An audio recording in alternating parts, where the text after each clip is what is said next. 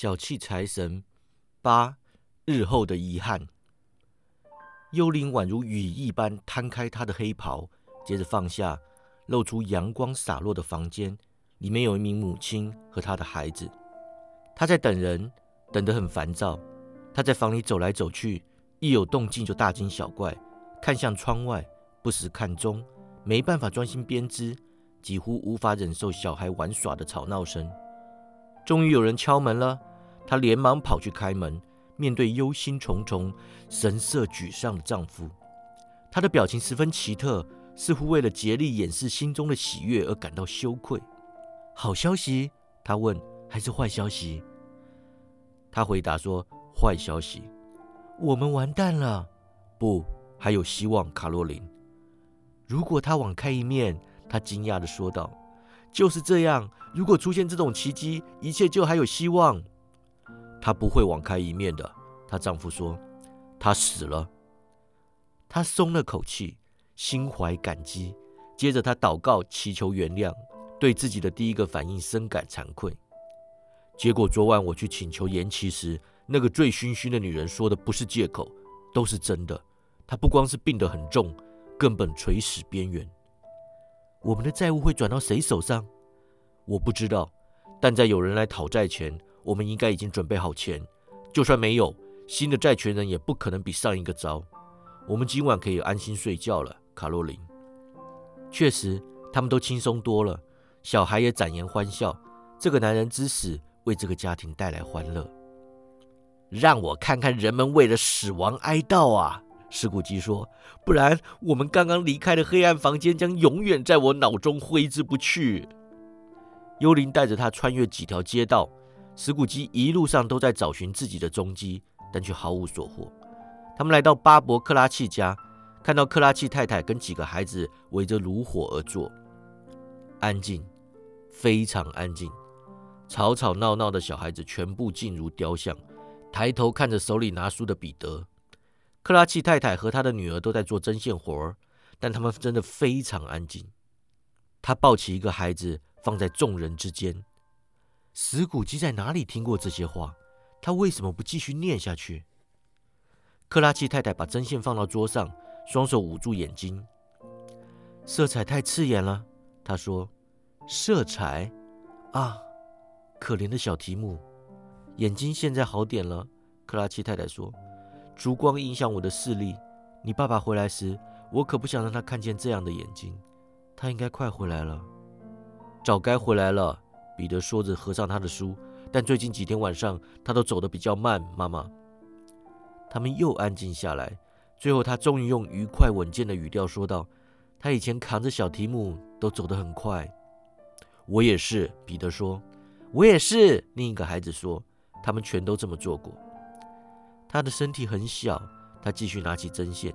他父亲又很爱他，所以不麻烦，不麻烦。你父亲到家了。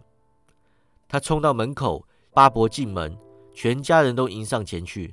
两个小孩爬上他的大腿，一边一个用脸颊磨蹭他的脸，仿佛在说：“不要一直想，父亲，不要太难过。”巴伯表现得很开心，跟全家人愉快交谈。他看了看桌上的针线，称赞克拉奇太太和女儿的速度。他说他们礼拜日之前就能完工。礼拜日？你今天去了，罗伯特？他妻子问。对，亲爱的，巴伯回答。真希望你有去。那地方绿意盎然，但你之后会常去的。我保证礼拜日会去看他。我的孩子，巴伯哭喊。我的孩子。他彻底崩溃，他无法克制。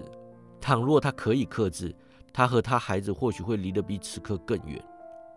他前往楼上的房间，光线明亮，装饰得很有耶诞气息。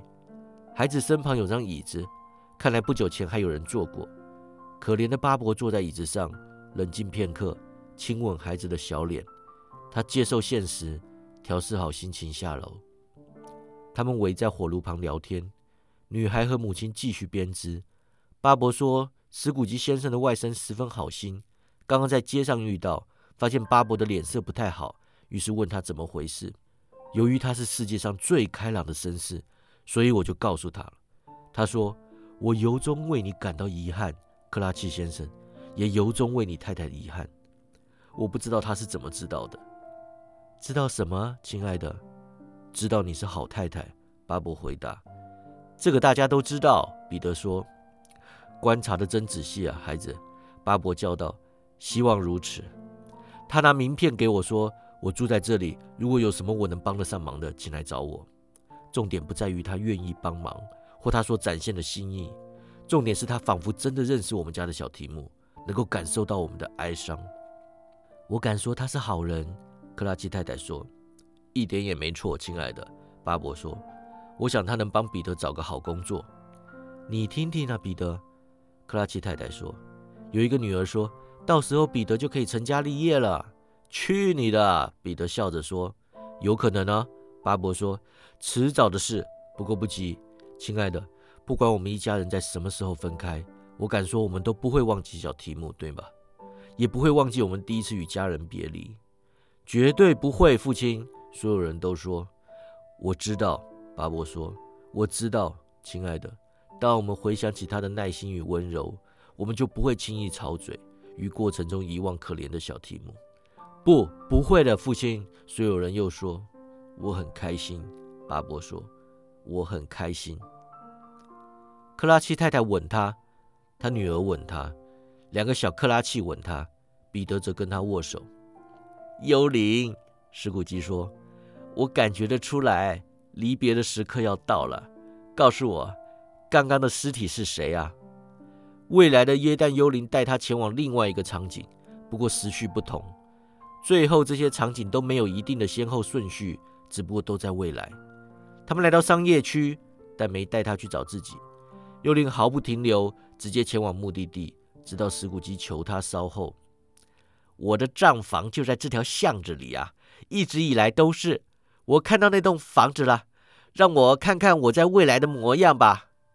幽灵停止前进，他的手指向别处。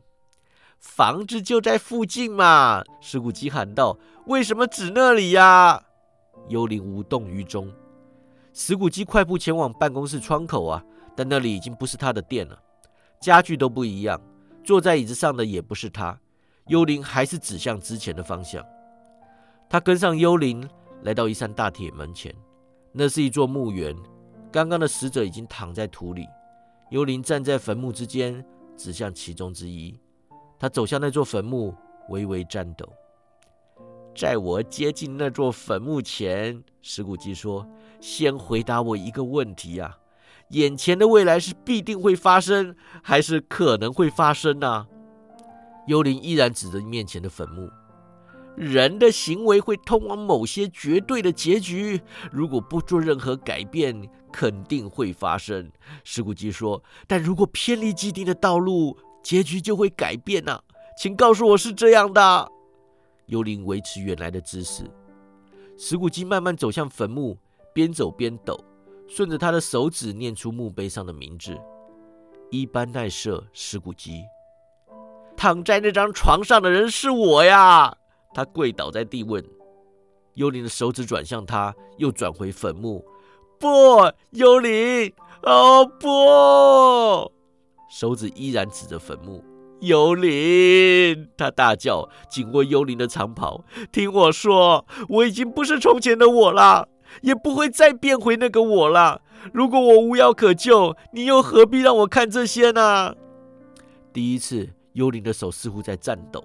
好幽灵啊！他跪倒在他面前，请告诉我，只要改变人生，就有机会改变你让我看到的未来。幽灵的手越抖越厉害。我会发自内心实践耶诞精神啊！一整年都不休息。我会活在过去、现在和未来。三个耶诞精灵都会活在我的心中。我不会忽略他们带来的教训啊！哦，请告诉我，这样可以抹去墓碑上的名字。他握住幽灵的手，幽灵奋力挣扎，但他握得很紧。最后，幽灵还是挣脱了。